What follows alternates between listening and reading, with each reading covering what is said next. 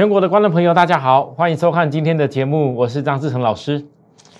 台北股市在今天是比较明显的反映国际市场的一个下跌哦。那我今天的节目哈，会把一个重点跟大家说明。我想很多人应该也很想听我在分析这件事情，就是恒大的事件。哦，那我要告诉大家，在我的角度，我认为恒大并不像有些媒体讲的那样，是什么像雷曼兄弟是什么重大的什么事件。各位投资人，首先第一个，我从整个这个新闻的当中，《经济日报》特别写到，酿成这次全球股市大跌原因，不是新冠疫情，也不是通膨风险，而是中国地产开发商恒大集团面临的债务违约。好，那我必须告诉各位，事实上，他光第一点里头写内容就有点错误了。这个所谓的通膨风险可能不是全球的问题，但是中国大陆，事实上，中国大陆这一次不是单单把恒大给在处理而已，他因为处理了恒大以后，北京那边也已经上个礼拜其实陆陆续续的要求，在香港当地的地产开发商。也不能够哦，再像过去一样不断的做一些比较放宽的动作。那其实种种的迹象都告诉我们，中国大陆可能他们当地本身的通膨问题是已经提前来到了。那还好，中国大陆是管制型的经济，所以它从当时的这个工业性的一些产管制，还有包含。铁矿砂的当时的管制，还有包含之前对一些科技公司的要求，他们对中国就说，呃，提供多一点钱出来，然后让整个人民呢比较能够均富。其实种种的动作，这个其实简单的解读起来就是管制型经济下的行为。那我必须要告诉大家，假如今天他们是没有办法控制的问题。你觉得他们会特意的让恒大这样子已经可能会酝酿通膨的，或者是一些一些一些金融失序的状况的的的情形，他去特意把它给打破吗？好，所以很多时候投资人，你看外面在分析的一些东西啊，这个会不会像雷曼兄弟一样？不好意思，恒大是中国大陆一家公司，而且来这些新闻还能够算得出来哦。恒大大概几号要支付多少美元的美元债券利息，然后宽限期多少，然后等等的，好，然后还有人把这个恒大的那个资产有多少算出来。大概他现在因为面临到利息的关系，所以恒大下去下面有那个什么恒大的那个金服啊，恒大的那个那个一些一些金融的体系，恐怕哦当时创造了一些。哦，找投资人投资的，你们好像很多人看到说恒大那个有有投有那种投资人啊，然后坐在那个他们的那个大门的门口啦，啊，他们哭啊闹啊吵一吵啊，新闻媒体要播这些啊，就觉得像恒大很严重一样。我告诉大家，真正严重的绝对不会是仅止于一般人的状况。你真的讲起来，雷曼兄弟那时候 CDO 的状况，各位投资人，你知道那是牵涉到多少的问题吗？他那时候那个。雷曼兄弟的那个次级、次级、次级房贷，然后包含次级房贷又转出去的那些金融的杠杆，本来可能只有单纯的借贷出去的一块，结果经过刺激房贷的一些金融的杠杆，不断的弄弄弄弄到最后一层又一层，一层又一层，哎，一块钱变成好几百块啊，吓死人！都在在吹什么啊？所以那时候美国发生那种雷曼兄弟的金融泡沫，那我问各位，你觉得？真正的大问题，会有办法算得出这些数字来吗？雷曼兄弟几乎是算不出数字来啊！所以我在告诉大家，好，目前《今日报》也有讲到，虽然尚不清楚北京当局出手打击房地产开发商的最后结果如何，我就要告诉各位，我今天观看一个，如果今天恒大是个大问题，北京那边不可能在近期这。一段日子，尤其这几天，很多人看到香港股市大跌，却没有去注意到，那事实上是整个从新鸿基地产到香港的那些地产开发商，整个跌下来的结果，跟恒大不是单纯这个恒大。如果今天中国大陆是因为恒大的问题大到有状况的话，你觉得他还会去刻意把香港的那些地产开发商给打下去吗？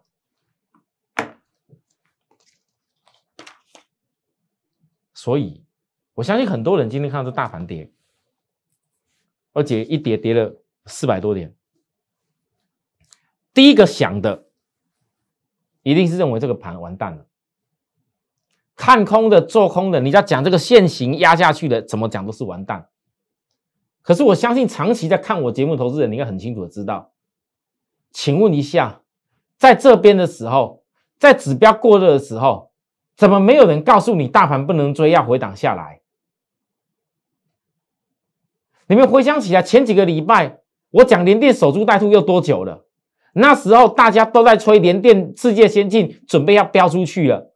是我一个人跳出来告诉大家，不好意思，指标在过热区，这个地方绝对不是攻一万八、一万九。你真的要那么在那边觉得台北股市跌下来很痛苦的人，你要先问你们老师，为什么在当时那时候连电事业涨上去的时候，告诉你赶快要看一万九、看两万，他现在看到更远。我问大家，啊，请问一下，你那些看的很好老师，现在跑去哪里了啊？今天跌下来改口了吗？怎么解释？还是把责任全部推给恒大，就当成什么事情都没啦？各位投资人，现在市场上的那些什么 YouTube 网红的一大堆什么节目制作的，讲的很不一定是真的哎，有的没有分析师牌哎，有的甚至没有足够的经验哎。我甚至不客气的讲，哪怕有些财经新闻的节目访谈媒体。那请来的一些来宾根本就没有什么经验的，可能连雷曼都都没有经历过，是要分析什么？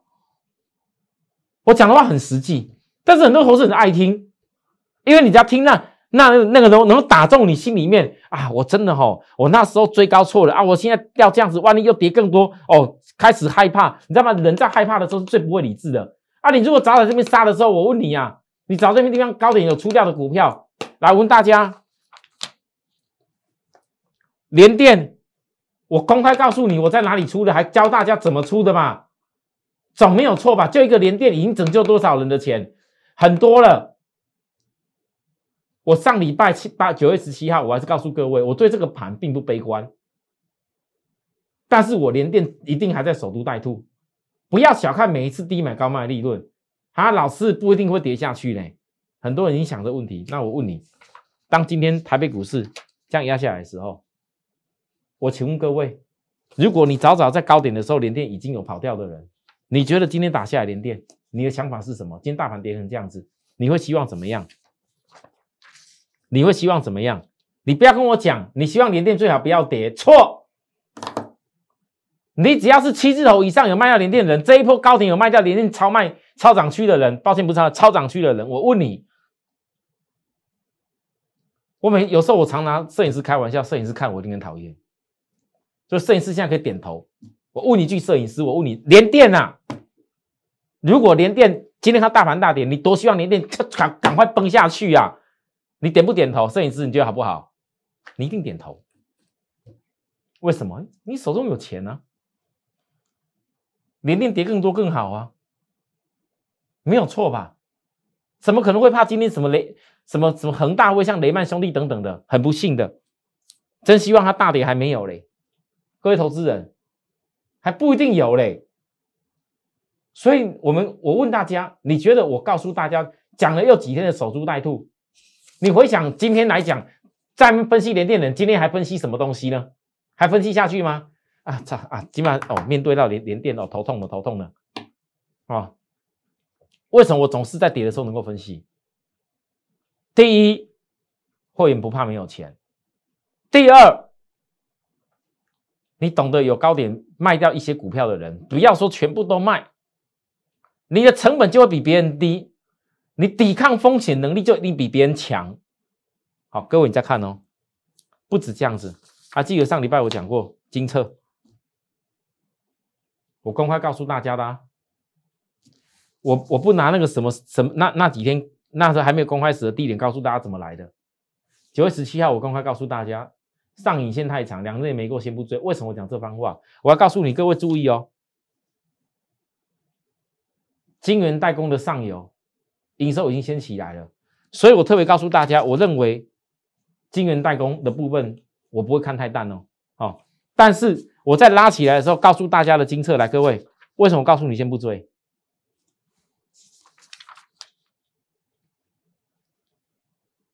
九月十七号礼拜五十点零一分，金策现在瞬间拉过七百块，持有者现在市价卖出，往上直接市价卖，价差收进来，等候下一个金策进场点。各位，这是我总统会员在带的内容。我也祝总统会员中秋快乐等等，分析了一些事情。好，有没有发现到我带会员的方方法？我带会员的内容，跟许多投资人你们所想的完全不一样。我的节目因为要因应法规，我有些事情、有些动作不能拿出来讲，但是只要是重要的。我觉得足以教学给大家的内容跟动作，我一定会提出来给大家看一看，因为只有这样才能学会的重点。老师，你连电为什么可以守株待兔？为什么我可以守株待兔？你们所有的会员告诉我，我连电有哪一个没有带你们高卖的？我连续这几天在卖的时候，甚至带着连电来的会员，我告诉你们要提早卖，要卖一下，卖一下，你才能创造价差。有的人不一定听得进去，哎，等它跌下来了，哦，老师。真的有差，差多少？来，这样差多少？十张又差多少万呢？所以我上礼拜跟大家说什么？这个连电，讲真的，你你你，我来回回过头来，我不要讲说金策短短能够赚多少钱，我们就讲连电，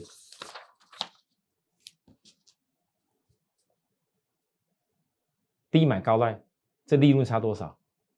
如果你每一次都是有十张，都有个上十万的利润，我问各位，你多做几次已经赚多少了？那这是你完全办得到的哦。哦啊，所以哈，很多投资人看到今天大盘跌成这样子，看到恒大的事件，你们想的是什么啊？我告诉大家，会想着一直要砍股票的人。只有一种状况，那就是你完全没有意识到，那个跟有没有中秋连假没有关系，那个跟有没有恒大的事情没有关系，而是我从两个礼拜前跟大家预告，一定会量缩，至少到 FED，FED 的利率决策会议，那才是真正的大事。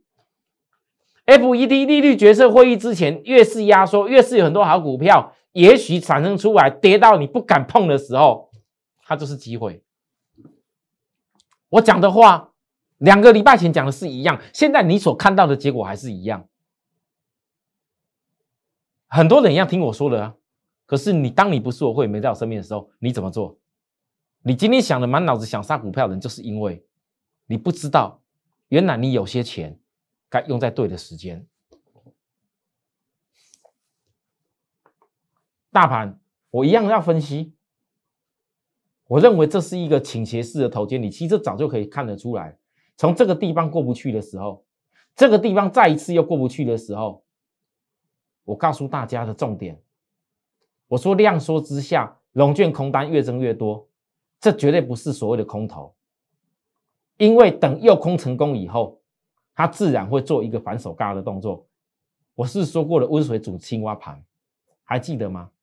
老师啊，每次跟你看盘都要等那么久。我问大家，你好好等一次，等一个低点买进去可以赚钱的机会，还是说你宁可买在那地方，连电给它套在那里？你宁可追一堆股票给它套在那里跌下去，跌下受不了了，看到觉得雷曼哦，下面猜想说雷曼会跟那个那个呃恒大会跟雷曼一样的时候，赶快去看看受不了杀掉，啊又赔钱杀。你宁可等在那个地方不去赔钱，后面等待赚的机会，还是宁可早一早买在一大堆买那个地方去等着赔钱杀？我不懂哎，很多投资人到底股市是怎么想的？我为什么可以分析？因为我看得很清楚啊，教科书教的内容完全没改变啊，这个过热区就不是买点啊啊啊！任何技术指标你也看不出来呀，软体你也看不出来呀。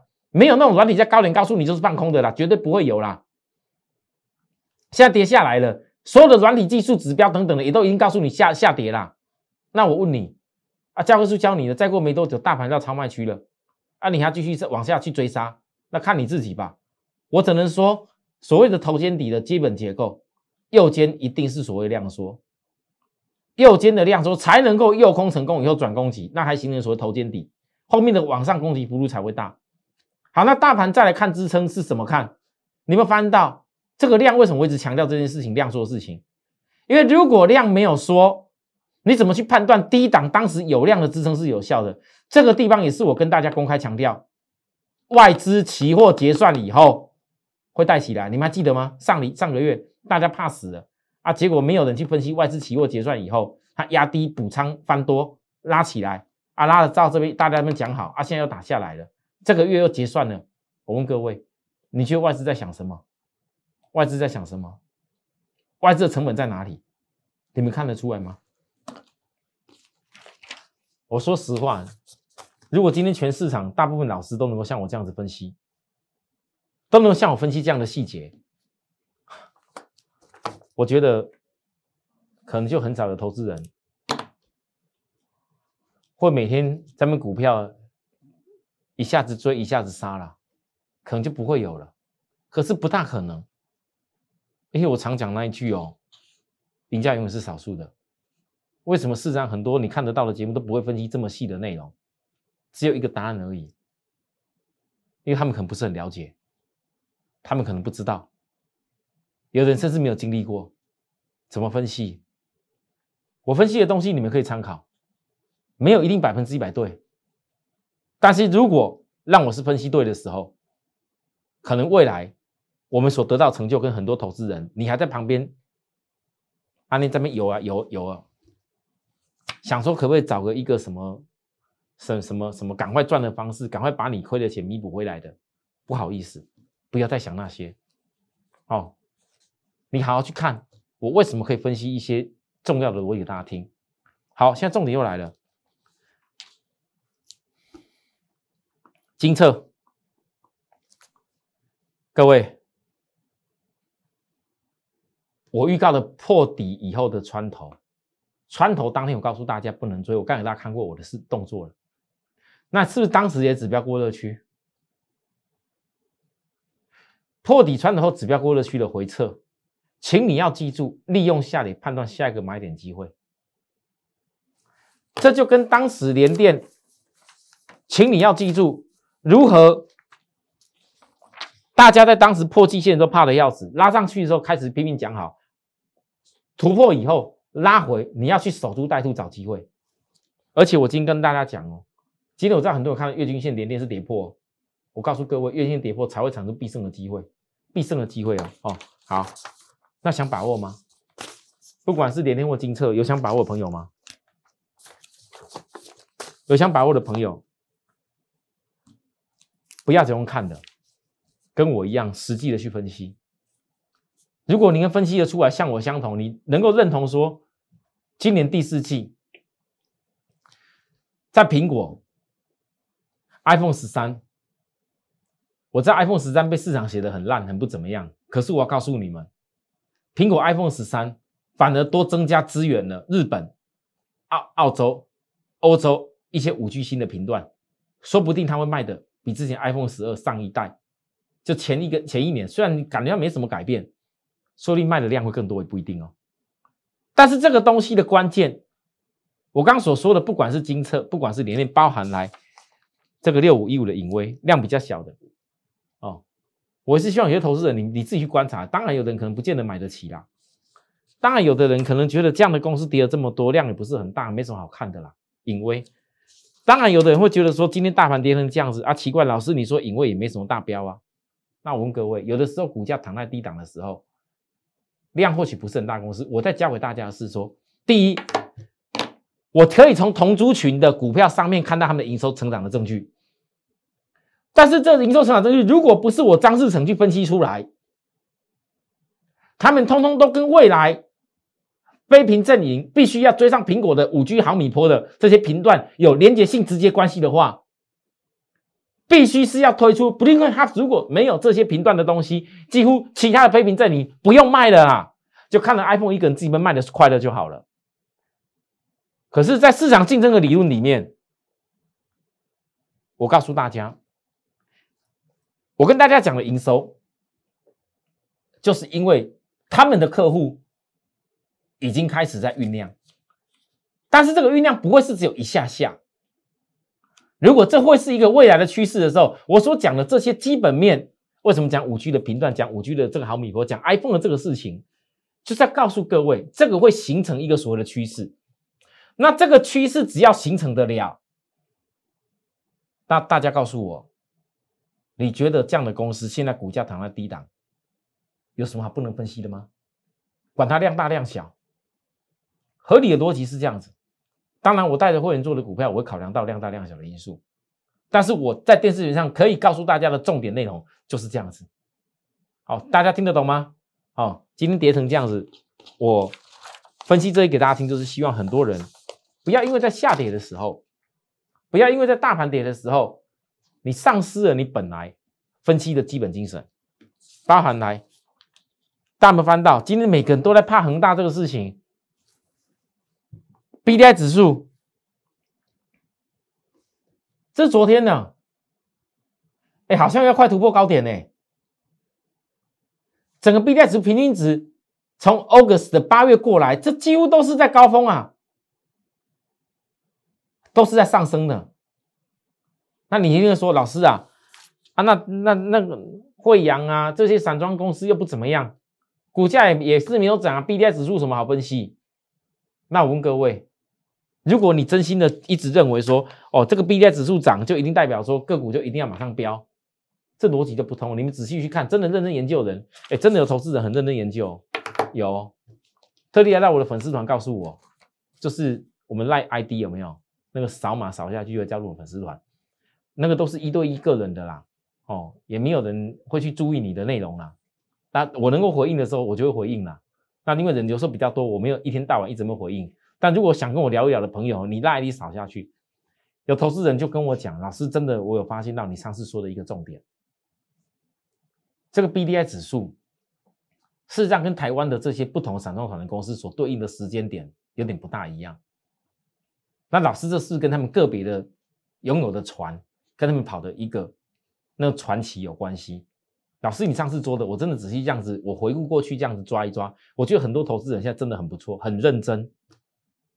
这跟跟跟跟研究所念书，跟在大学的时候做的研究道理是一样的，只是这做的这些研究，可能可以换回你以后你所投资的钱会变成更多的钱。我讲这番话，希望投资人能够去理解。因为如果很多东西我都讲的太明的时候，我问大家啦，那是全世界大家都都都都是赢家了。我这次也从高点月均线，呃，抱歉了，季线要扣底高档以后再扣低下来，请大家注意哦。惠阳，你们翻到今天大盘压力的时候，今天大盘今天其实是有些量是增加的哦。可是他们呢，为什么今天下跌还是这样说？为什么在技术指标超卖区以后拉起来也没什么大涨，然后又讲好像一步要要破低点的样子，但是指标却慢慢的扬起来，各位这种就容易形成低档背离，这样懂我意思吗？好来，域名将进入回档高点二十一天与周 K 高点下来的同时同步的双重转折，而且它也正在经历季线扣高点跟月均线扣高点下来的时间。我知道很多人怎么看这个季线、月线，老师这个都压制住了啦。人家说这个都空头现行啊，什么现行都是空的啦。我跟大家讲，你去看看那些老师，上次讲这叫空头现行的时候，他在哪里？他被嘎到哪里去？就是域名在四字头的时候，被我一路嘎上去，嘎到九字头的，也是星星那时候从二字头一路讲空头现行，被我一路嘎到将近五字头的，就是那些人讲了整整快。从今年几月？五月多久了？还在那讲空头现行？我觉得那是不对的，因为均线，我今天做一点时间告诉大家，所谓的均线，均线的理论你必须要配合到量的实际因素。如果均线的理论你没办法配合所谓的量价式转折，我告诉大家，你自己可以试试看，你用了人家所讲的那什么，哎，季线什么月均线啊，什么破就杀啊，什么跌下去就怎么样？我告诉你，你一定常常就是追高杀低，你一定常常就是追高杀低。各位投资人，我今天在大盘今天跌了这么多的时间当中，我在教大家一件事情：如果能够透过这样的分析里面，你回想一下前几天上礼拜我说的内容，当大家就拿最简单的大盘，其个股的分析方法是一样的。我从来没有是在下跌的时候不敢分析，大盘也相同。但是你们回想，如果没有在高点可以分析出高点下跌的过程的人，他如何去分析以后的低点？并不是突然跳出来跟你讲这个还要再跌，这个行情不对劲，这行情怎么样，就会叫赢家哎。也许他可以讲对那一两天，也许他可以讲到那几天的时间的变化。但是就趋势来看，我问大家，真正会赚大钱的人，你是看大趋势，是看趋势的转折，还是看那几天的时间那边跳来跳去？好，我的节目今天讲到这个地方，谢谢大家收看。有需要服务的地方，跟我们零八零零六八零八的服务专线联系。我相信我今天节目讲了很多，可能很多投资人听不懂。好，不管是技术上的，或者是基本面上面的，想跟我多聊一聊的，或者你手中的股票。发现到说，原来以前的做法是不对了，希望赶快调整过来的人，扫描我们的 line、Telegram 都可以直接来跟我聊一聊，来告诉我。谢谢大家，明天再会。立即拨打我们的专线零八零零六六八零八五。零八零零六六八零八五摩尔证券投顾张志成分析师，本公司经主管机关核准之营业执照字号一零九金管投顾新字第零三零号。新贵股票登录条件较上市贵股票宽松，且无每日涨跌幅限制。投资人应审慎评估是否适合投资。本公司与所推介分析之个别有价证券无不当之财务利益关系。本节目资料仅供参考，投资人应独立判断、审慎评估并自负投资风险。